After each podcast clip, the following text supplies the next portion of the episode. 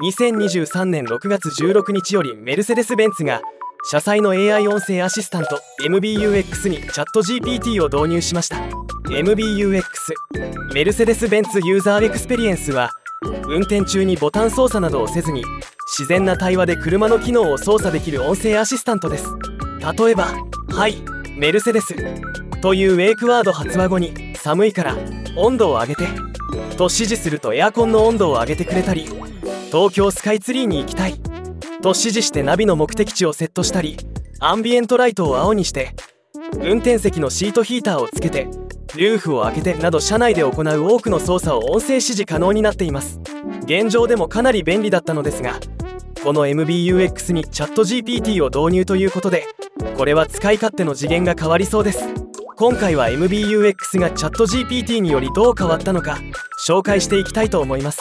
今回の MBUX のチャット GPT 導入は米国で6月16日より MBUX ベータプログラムとして90万台以上の車両を対象に提供を開始するというものになっています。ベータプログラムの期間は3ヶ月が予定されています。オーナーはスマートフォンのメルセデスミーアプリからもしくは車内で「はいメルセデス。ベータプログラムに参加したい」という音声コマンドを使ってこのベータプログラムに参加することが可能です。ベータプログラムに参加するとワイヤレスで Azure OpenAI サービスを通じて MBUX にチャット GPT が統合されて利用可能になります。チャット GPT の導入によりあらかじめ定義されたタスクや応答以外の質問についても回答できるようになります。もともと MBUX は Siri や Alexa と同様想定外の指示には対応できないことが多かったのですが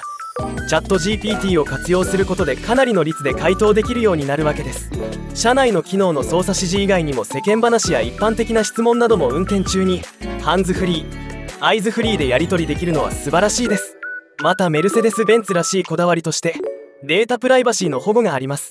チャット GPT をマイクロソフトの Azure のエンタープライズグレードのセキュリティプライバシー信頼性機能を組み合わせて利用していることが発表されています。社内で収集された音声コマンドデータはメルセデス・ベンツインテリジェントクラウドに保存されそこで匿名化されます。匿名化されたデータは分析されて機能改善に使われていきますが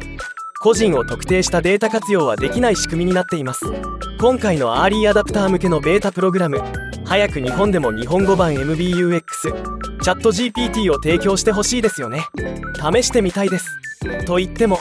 僕はメルセデス・ベンツ持ってないんだけどではまた。